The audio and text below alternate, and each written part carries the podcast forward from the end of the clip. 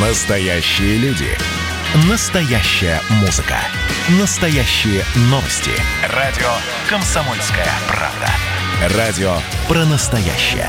97,2 FM. эм. Был бы повод. Здравствуйте, я Михаил Антонов, и эта программа «Был бы повод» 2 марта на календаре. И рассказ о событиях, которые происходили в этот день, но в разные годы, ждет вас в сегодняшней передаче. 1959 год, 2 марта. В стране появляются добровольные народные дружины, сокращенно ДНД. До этого существовали полуофициальные общества содействия советской милиции, но никто не пытался ни прописать им правила, ни придать этим обществам юридический статус. Первые бригады дружинников появляются на крупных предприятиях Ленинграда. Они следят не только за дисциплиной в рабочее время, но и занимаются поддержанием правопорядка в свободное время от производства. Уже в 1958 году в Москве и в Ленинграде в таких дружинах порядка 8 тысяч человек. В большинстве своем это студенческие активисты. Они, в частности, дежурят на местных танцплощадках или в клубах, где конфликты возникают чаще всего. С этой минуты мы приступаем к охране общественного порядка на территории Первомайского района города Москвы. Инструктаж проведет майор милиции товарищ Лаврухин. Такое явление, как дружинники, не остается незамеченным. И в марте 59-го, 2 числа, принимается постановление об участии трудящихся в охране общественного порядка в стране. Теперь у дружинников есть правила поведения, удостоверение, красная повязка и целый ряд установок по работе с лицами, совершающими административные нарушения. К началу 60-х годов добровольные народные дружины повсеместно явление по всему Советскому Союзу. Хотим, чтобы так жила наша улица. Мы сами бережем ее порядок. Мы, принявшие простое имя дружинники. 2 марта 1969 года СССР против Китая. Инцидент на дальневосточном острове Даманский становится первым в истории вооруженным конфликтом между двумя социалистическими странами. Даманский остров Китай считает своим, СССР тоже своим. По сути, статус этой территории не был определен, точнее, он был спорным. Там периодически рыбачили китайские рыбаки, их с такой же регулярностью гоняли советские пограничники на катерах. С начала 60-х годов обстановка в районе острова накаляется. По заявлениям советской страны, группы гражданских лиц и военнослужащих начинают систематически нарушать пограничный режим и выходить на советскую территорию. Оттуда они всякий раз выдворяют с пограничниками без применения оружия.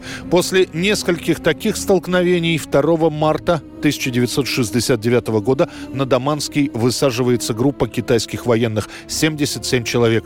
Когда туда прибывают наши пограничники, по ним открывают огонь. Тогда в этой перестрелке погибнет 31 советский военнослужащий. Эти кадры были сняты за 20 минут до того момента, когда полковник Леонов повел пограничников в контратаку и погиб смертью героя. Вперед, немедленно. Помогайте начальнику штаба у него. Уже к середине марта к острову Даманский подтянутся советские танки, артиллерия, в частности, системы залпового огня. Срочно перебрасывают военнослужащих из соседних частей. Крупные боестолкновения продолжаются вплоть до апреля. Советские воины и в этом бою показали доблесть, мужество и отвагу, преданность Родине. Они дали достойный отпор китайским провокаторам и решительными действиями выбили их за пределы рубежей Советского Союза. На самом деле это СССР отведет войска с острова, и дружба с Китаем прервется на долгие годы. Отношения между двумя странами начнут постепенно восстанавливаться лишь к началу 80-х годов, а в 1991 остров Даманский юридически станет китайской территорией. 1981 год выходит на экраны советских кинотеатров фильм Станислава Ростоцкого и Никиты Хубова «Эскадрон гусар летучих». Один совет, капитан. Ne faites jamais la guerre à la Russie. Никогда не воюйте с Россией. Зрителям показывают слегка утрированную, приукрашенную, но тем не менее вполне приключенческую биографию героя Отечественной войны 1812 года Дениса Давыдова. На главную роль Ростоцкий-старший берет своего сына Андрея. Тот как раз проходит военную службу в кавалерийском полку Мосфильма, поэтому снимается у отца он бесплатно.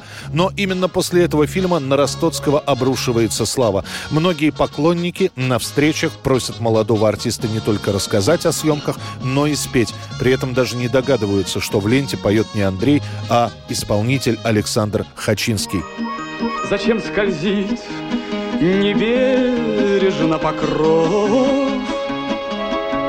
С плеч белых из груди высокой Сразу после выхода фильма будет выпущена отдельная пластинка с песнями из эскадрона «Гусар летучих», а ленту за год посмотрят 23 миллиона зрителей. Отечественное телевидение в 1991 году 2 марта готовит новинку для зрителей. Вместо ушедшей с экранов утренней почты ведущий Юрий Николаев объявляет на всю страну о новом конкурсе для поющих юных талантов. Так появляется программа «Утренняя звезда».